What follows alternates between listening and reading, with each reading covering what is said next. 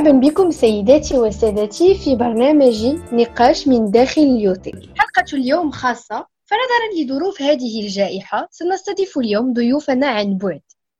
لذلك نعتذر عن بعض المشاكل التقنية. سنتكلم اليوم عن دستورنا وخاصة التعدد والإدماج في النظام السياسي المغربي ما بعد دستور 2011 نستضيف معنا مختصين وخبراء متمكنين لمناقشة هذا الموضوع. معنا السيدة ليلى بوحسينة آه، وهند بوحسينة المختصتان في القانون الدستوري. فكيف يظهر التعدد والإدماج في الوثيقة الدستورية؟ شكرا الأستاذة سارة عموري وهذا شرف كبير أن أشارك في هذا البرنامج.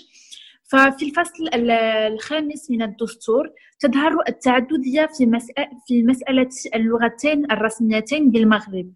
الدستور يقول أن اللغة العربية تدل اللغة الرسمية للدولة واللغة الأمازيغية تعتبر أيضا كلغة رسمية وتستعمل في المجالات الحياة العامة ذات الأولوية أما اللهجات والتعبيرات الثقافية فيعمل المغرب على صيانتها كجزء من الهوية الثقافية. سامحيني على المقاطعة لكن ينفتح أيضا المغرب من خلال هذا الفصل. على اللغات العالمية. نعم والأهم في هذا الفصل هو أن اللغتين الرسميتين هما رصيد لجميع المغاربة دون استثناء. يمكن الحديث أيضا في هذا الإطار عن الفصل السابع. إنه يتحدث عن الأحزاب السياسية. تظهر التعددية والإندماج لأن هناك العديد من الأحزاب وهي تساهم في ممارسة السلطة في البلاد كوسيلة ديمقراطية. وحسب نفس الفصل لا يمكن تكوين الحزب على أساس عرقي أو ديني أو لغوي. لا ننسى أن بخلاف كثير من البلاد النامية التي اختارت الحزب الواحد أو النظام العسكري المغرب يمارس التعددية الحزبية منذ ستينيات القرن الماضي. ومن أجل إدماج الأحزاب تسهم الدولة في مساعدتها ماديا. نريد الآن الانتقال من العام إلى الخاص. نركز على إدماج المرأة في النظام السياسي المغربي. السيدة دينا معيد ماذا عن إدماج المرأة في النظام السياسي المغربي بعد 2011؟ شكرا لهذا السؤال. لمساعدة النساء على المساهمة في السياسة وضعت الحكومة المغربية قانونا انتخابيا مبنيا على التمييز الإيجابي بواسطة القوائم الوطنية. ومن بين 395 ممثل أمثل في البرلمان هناك لائحة من 60 مقعد مخصصة للنساء. جميل. لكن ما الفائدة؟ إنها خطوة كبيرة لتشجع المرأة المغربية على لعب بدور أكبر في الحياة السياسية للبلاد لأنها تملك بذلك تلقائيا السلطة التشريعية إذا يمكنها أن تقترح قوانين في صالح المرأة أو تعارض قوانين إذا كانت ضد مصالح المرأة لكن هل هذه الإجراءات كافية؟ ومع ذلك المرأة المغربية لم تصل بعد لنهاية معركتها لأن في المرحلة الحالية هذا التمييز الإيجابي مهم جدا لقضية المرأة في المغرب لكن الهدف هو الوصول إلى مرحلة ليس فيها حاجة لهذا التمييز الإيجابي أستاذة ملاك بالعالية هل هذه الإجراءات كافية؟ رغم هذه التغيرات عمليا ليس هناك تحسين هاما خصوصا في الحكومة. بالفعل قبل دستور 2011 كان هناك ثلاث وزيرات بين 24 وزراء وفي الحكومة الحالية لا يتغير هذا العدد. هناك ثلاث وزيرات أيضا هن نادية فتاح وزيرة السياحة والصناعة التقليدية والنقل الجوي والاقتصاد الاجتماعي جميلة المسلي وزيرة التضامن والمرأة والأسرة والتنمية الاجتماعية ونزهة بوشارب وزيرة إعداد التراب الوطني والتعمير والإسكان والسياسة المدينة. فيما يتعلق بالسفراء من بين آخر تعيينات من بين 22 سفير معينين من طرف جلالة الملك محمد السادس فقط جوج منهم نساء.